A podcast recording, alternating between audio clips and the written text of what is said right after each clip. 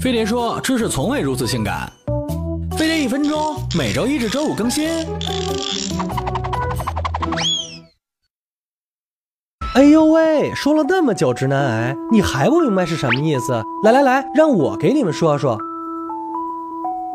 一说难听的直男癌，就是典型的沙文 pig，大男子主义爆棚，品味情商更是 low 爆了，整天一副唯老子独尊的架势，终日不修边幅，还自我感觉良好，还总对别人品头论足。二严重的性别歧视，我是男人我最行，女人就该听我的，拼什么工作买什么房，赶紧找个男人嫁了吧。揣着男尊女卑的思想，其实往往是妈宝，真遇着事儿总往后躲。三明显的排斥恐同。哦 shit，我就纳了闷了，你们圈的事儿跟你有半毛钱关系吗？也别总担心自己会被掰弯，拜托，我们也看脸的好吗？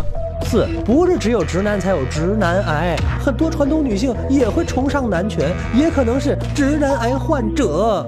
有了直男癌，自然少不了直女癌。他们唯女独尊，活在自己的世界里，可谓是直男癌们的天敌。扫码关注飞碟说微博微信，带你认识更多的人。